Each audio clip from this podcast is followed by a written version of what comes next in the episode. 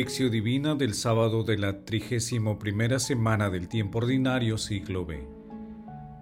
Ningún siervo puede servir a dos señores, pues odiará a uno y amará al otro, o será fiel a uno y despreciará al otro. No pueden servir a Dios y al dinero. Lucas capítulo 16 versículo 13. Oración inicial. Santo Espíritu de Dios, amor del Padre y del Hijo, ilumínanos con tus dones para que podamos comprender los tesoros de la sabiduría que Jesús nos quiere revelar en este día. Otórganos la gracia para meditar los misterios de la palabra y revélanos sus más íntimos secretos. Madre Santísima, intercede ante la Santísima Trinidad por nuestra petición. Ave María Purísima, sin pecado concebida. Paso 1. Lectura. Lectura del Santo Evangelio según San Lucas capítulo 16 versículos del 9 al 15. En aquel tiempo Jesús decía a sus discípulos, Gánense amigos con el dinero injusto, para que cuando les falte lo reciban ustedes en las moradas eternas. El que es fiel en lo poco, es fiel en lo mucho. El que no es honrado en lo poco, tampoco en lo mucho es honrado. Si no fueron de confianza con el injusto dinero, ¿quién les confiará los bienes verdaderos? Y si no fueron fieles con lo ajeno, ¿quién les confiará lo que les pertenece a ustedes? Ningún siervo puede servir a dos señores, pues odiará a uno y amará al otro, o será fiel a uno y despreciará al otro. No pueden servir a Dios y al dinero. Oyeron esto los fariseos, amigos del dinero, y se burlaron de él. Jesús les dijo, Ustedes presumen de justos delante de la gente, pero Dios conoce sus corazones. Lo que parece valioso a los hombres es despreciable para Dios. Palabra del Señor, gloria a ti, Señor Jesús. Es necesaria una decisión fundamental para elegir entre Dios y. En arameo significa dinero.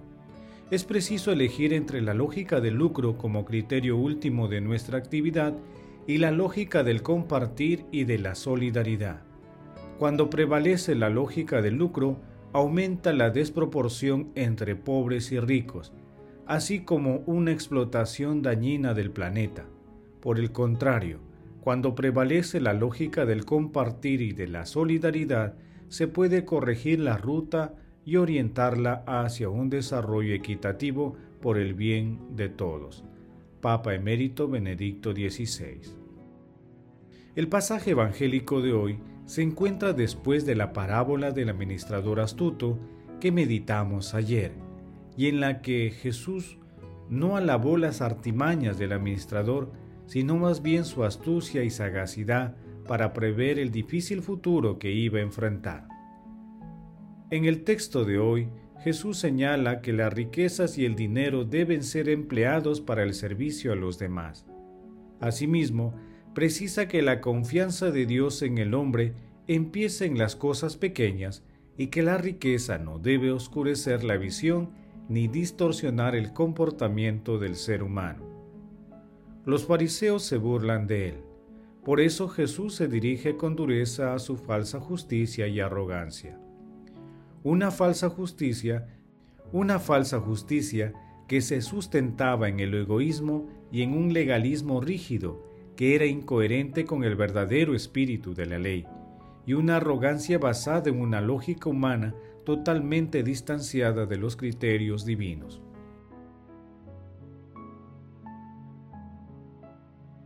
Paso 2 Meditación. Queridos hermanos, ¿cuál es el mensaje que Jesús nos transmite a través de su palabra? Muchos economistas seguramente se burlarán de la teoría económica de Jesús. Sin embargo, Jesús nos recuerda a todos que las teorías económicas y de otros campos del saber humano cambian continuamente, mientras que la ley del Señor es inmutable. En este sentido, nuestro Señor Jesucristo expresa con claridad una novedad radical, que los bienes terrenales son pasajeros, por lo que no debemos apegarnos a ellos. quien se deja seducir por la tentación del egoísmo y de la excesiva acumulación del dinero y de los bienes materiales, sin ponerlos al servicio del prójimo, termina excluyendo a Dios, porque no se puede servir a dos señores. Ante estas tentaciones, la humildad es una de las virtudes que debemos practicar y pedir al cielo. El primer paso es el pleno convencimiento y reconocimiento de que todos los dones espirituales y materiales que poseemos, incluyendo nuestra vida, lo hemos recibido de Dios. El segundo paso consiste en la práctica de actos de humildad en favor de nuestros hermanos más necesitados, con el propósito permanente de reconocer y superar nuestras debilidades espirituales. Hermanos, meditando la lectura respondamos de corazón. Los bienes materiales que Dios nos ha confiado, ¿lo usamos para la construcción del reino de Dios? ¿Actuamos con humildad para cuidar las cosas pequeñas y grandes en nuestra vida? ¿Cuál es la actitud frente a la pobreza, frente a las injusticias, contra los más vulnerables y ante la corrupción que golpea nuestra sociedad?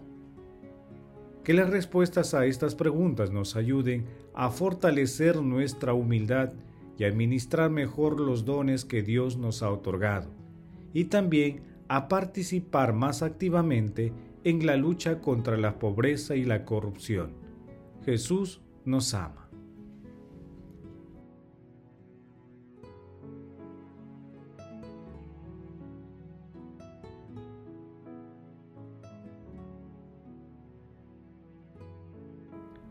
Paso 3. Oración. Padre Eterno, envía personas hábiles que siguiendo las enseñanzas de nuestro Señor Jesucristo y llenos del Espíritu Santo, enseñen a la humanidad a administrar de manera equilibrada y justa los recursos naturales y todos los bienes que tú nos has otorgado. Amado Jesús, queremos vivir nuestras vidas como un don del cielo que deseamos compartir con los demás.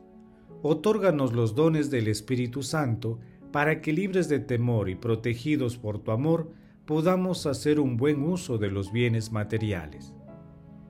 Amado Jesús, extiende tu rostro de perdón a todos los difuntos de todo tiempo y lugar, especialmente a los que más necesitan de tu infinita misericordia. Madre Santísima, Reina de la Paz, intercede ante la Santísima Trinidad por nuestras peticiones. Amén.